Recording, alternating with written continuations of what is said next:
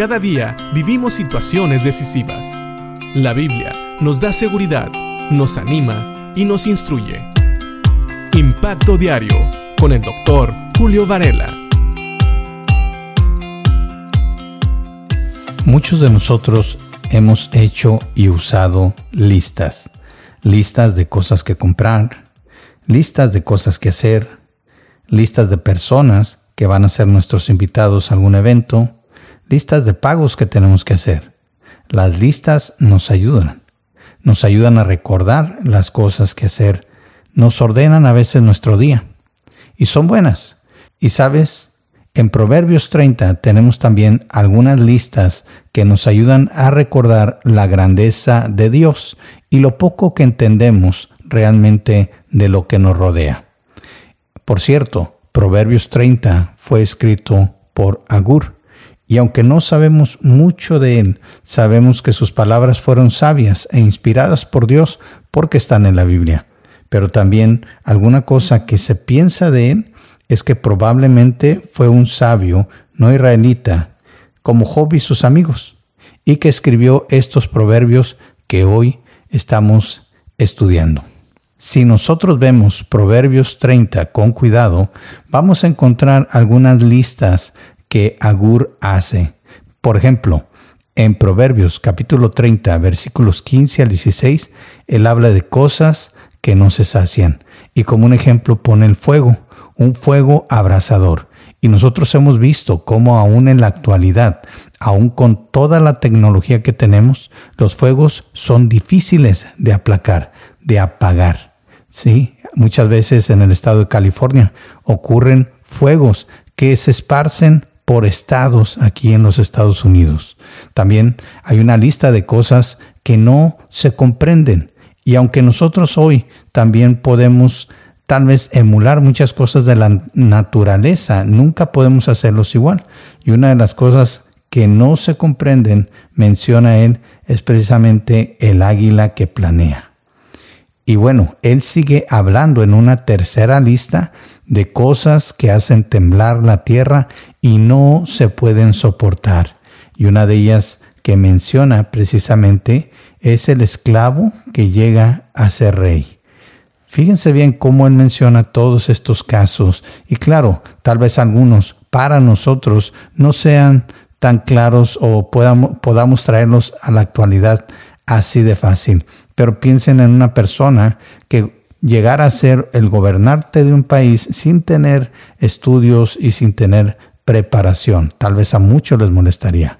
También habla de cosas pequeñas, pero sabias, que son los versículos 24 al 28. En estos versículos se menciona a la hormiga que dice que no es muy fuerte y nosotros sabemos que sí es fuerte para su tamaño, pero una sola hormiga no podría hacernos mucho mal, al menos que seamos alérgicas a ellas. Pero estas hormigas son sabias porque trabajan duro y guardan para el verano. ellas almacenan su alimento todo el verano y lo guardan para el invierno. Fíjense bien, la última cosa que él menciona son cosas que caminan con paso firme y menciona a los reyes y a el león.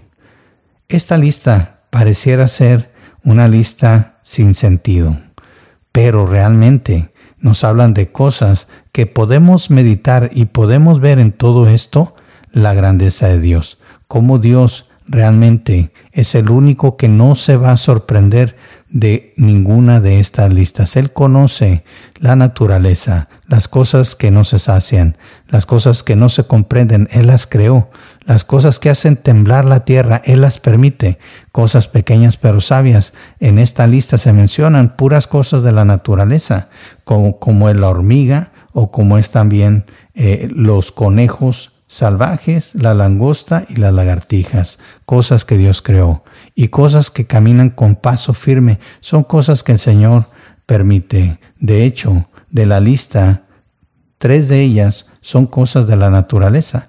El único que se menciona que tiene algo que ver con el ser humano es el rey, algo que también Dios permite. ¿Por qué? Porque aún el corazón de los reyes está en la mano de Dios. Esta lista nos ayuda a entender cómo nosotros Todavía tenemos mucho que aprender, tenemos mucho que meditar. Y sin embargo, a veces entre lista y lista, Agur deja algunos proverbios que nos hacen ver la fragilidad del hombre y cómo todavía nosotros como seres humanos tenemos necesidad del Dios sabio que ha creado todas las cosas. Por ejemplo, en el versículo 17 de Proverbios 30 dice, el ojo que se burla de su padre y desprecia las instrucciones de su madre será arrancado por los cuervos del valle y devorado por los buitres. Aquí tenemos a Agur hablando precisamente, y es la segunda vez que menciona cómo el ser humano, cómo el hombre tiene que honrar a sus padres. Y en este versículo 17 nos habla de consecuencias que vienen por burlarse el padre y despreciar las instrucciones de la madre. Así que tengamos cuidado.